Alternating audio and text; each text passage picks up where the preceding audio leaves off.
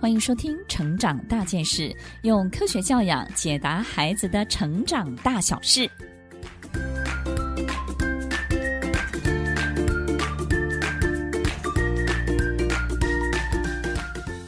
这集要分享的主题是如何帮助孩子学习失去是什么，离开是什么，死亡是什么，生命的教育。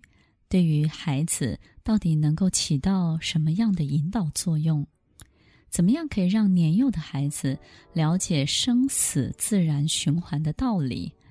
有很多时候，孩子喜欢的物品不见了，他非得要找一个一模一样的才能代替，他没有办法接受这个东西，他就是不见了。父母不在身边，他就会非常担心，你们是不是不要我了？所以，当他发现爸爸离开了，妈妈离开了，当他发现真正离开的时候，他就会觉得你们是不是不要我了？爸爸是不是不喜欢我了？孩子没有办法理解生命的不可逆，所以可能要到小学稍微长大一点，他才会对死亡、失去有比较清楚的概念。所以，可能他在心爱的宠物、心爱的植物。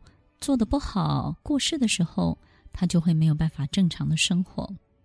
所以，当孩子没有办法承受失去的伤痛的时候，他第一个动作就是会怪罪自己，一定是我不好，所以你不要我了。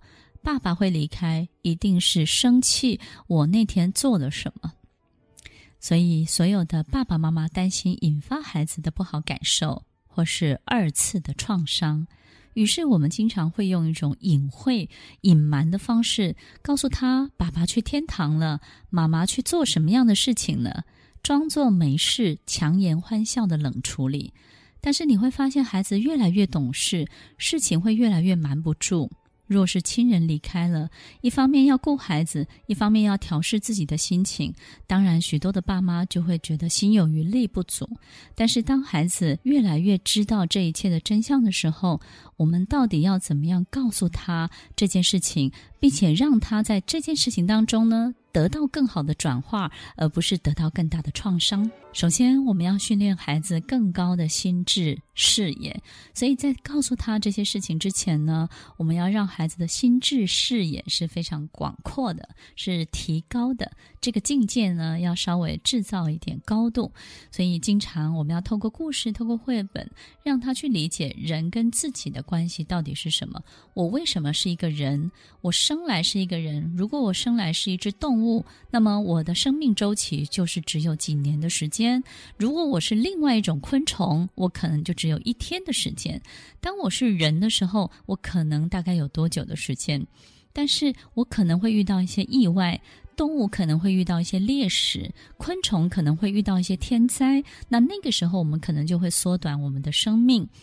接下来就是我的价值，我的功能到底是什么？我们不是只有活着。吃饭让自己快乐，我们还可以让别人快乐，还可以安慰别人，给别人力量。所以，当孩子知道自己的功能有这么多，甚至还可以给别人力量的时候，我们就可以告诉他：谁谁谁离开你的生活了。那妈妈现在非常难过，爸爸现在很难过。你可以给我力量，你会是那个安慰我的人。当孩子接受了这件事情，他开始启动安慰别人的。给别人力量的这个角色的时候，你会发现，可能三岁的孩子开始安慰你。你要知道，这是一个非常非常大的征兆，也就是他接受，并且他并没有过度的悲伤，因为孩子对于整个所有事件的感受度其实没有大人那么强烈，所以他很快就能够把这件事情合理化。所以当他开开始可以给你力量，给你一些鼓励的时候，表示孩子在度过这件事情的过程当中，已经进到后半段了。第二个，提高他的心智视野，就是让他理解人跟人之间的关系是什么。你跟爸爸的关系是什么？你跟妈妈的关系是什么？你这辈子爸爸妈妈为什么要生下你？因为你延续了我们最好的优点，也隐藏了我们的某些缺点。所以，什么时候你最最讨厌？爸爸做什么？你最喜欢爸爸做什么？当我们很客观的去让他看见爸爸的其中的所有的每一个日常生活的一切，他就会觉得这件事情离开与不离开也很正常，而不是一直把它专注在他最好的一切，然后你没有办法去度过这个悲伤。所以呢，当我们开始，我们一开始失去某位亲人的时候，一定会过度的悲伤，因为我们会知道。我们没有足够珍惜他最好的哪些地方，可是当离开了两年、三年之后，我们会慢慢、慢慢清楚，其实他有一些性格上面的缺失，他也有一些性格上面的优点，所以这个会让我们有很多客观的感受。所以提高心智视野，首先要让他清楚他跟这个失去的人之间的互动的关系，真实的样子是什么。那个就好像那种感觉，就好像我们多希望回到小时候。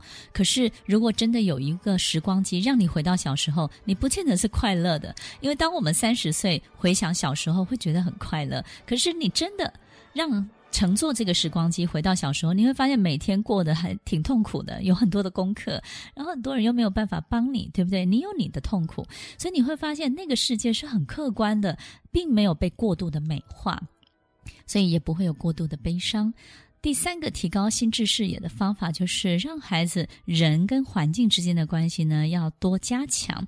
也就是呢，我们要带他从大自然去认识很多的事情，好比树木它的生长周期，在自然界当中呢，有很多事情是同时存在的，很多动植物是同时存在的，可是它们也会在不一定的、不是很同样的时间。会离开，有时候动物是十年，有时候植物是两年，有些花呢只开一天，所以你会发现，同样一个系统存在在大自然的环境里头，可是大家都有不同的时间长，对不对？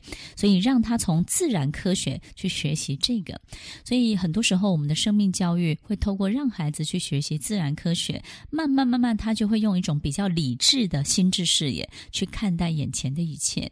最后一个。就是我们要让他知道人跟生命之间的关系。我们读过很多很多的历史，我们知道其实历史的过程是什么。我们经常必须要经过几百年、几千年，我们才能够理解某一种现象，对不对？所以，当我们可以用更大的时间去看待历史的时候，我们就会发现，就能够归纳整理出许多人类的许多统计数字或者是行为。但是，当我们用更大的时间去看待眼前的失去的一切的时候，你会发现奇怪，我们一百年之后其实还是会相见。的对对不对？因为一百年之后谁都会离开。两百年之后，谁都不在这里，所以用更大的时间去看待眼前的一切，也能够帮助你释怀一点，孩子也会释怀一点。第二个，用更大的空间看待一切，告诉他能量是不灭的，在这个宇宙，在所有的星球当中，它只是到了另外一个空间，而空间是同时存在的，只是我们看不见而已。所以，提高他的心智视野，从人跟自己的关系，孩子，你也可以给我力量，你不是这辈子只有追求自己的。理想跟快乐，你还可以给别人安慰的。所以妈妈现在很脆弱，请你给我安慰，请你给我力量，给我鼓励。人跟人之间的关系，他失去的爸爸，失去的妈妈，他失去的宠物，到底他跟他之间平常真正的互动是什么？我们把它抽丝剥茧，把它剥开来，你会发现，哎，也有难过，也有开心，也有痛苦，也有折磨，然后也有快乐的时候，他就会比较客观的去看待。这两者之间的关系比较不会有那么大的失落感了。第三个就是人跟环境喽，自然之间有同样的系统。互相存在，但是离开的时间都不一样。人跟生命的关系，更大的时间，更大的空间，同样的宇宙，大家都在；更大的时间，一百年后大家都不在。所以，其实提高孩子的心智视野，透过学习自然科学，透过学习人文教育，我们都会让孩子成为一个更客观、能够接受死亡、接受失去、接受离开的健康的小孩喽。听完今天的节目后，大家可以在 YouTube、FB 搜寻 Emily 老师的快乐分多金，就可以找到更多与 Emily 老师相关的讯息。在各大 Podcast 的平台，Apple Podcast、KKBox、Google Podcast、SoundOn、Spotify、Castbox 搜寻 Emily 老师，都可以找到节目哦。欢迎大家分享，也期待收到您的留言和提问。Emily 老师的快乐分多金，我们下次见，拜拜。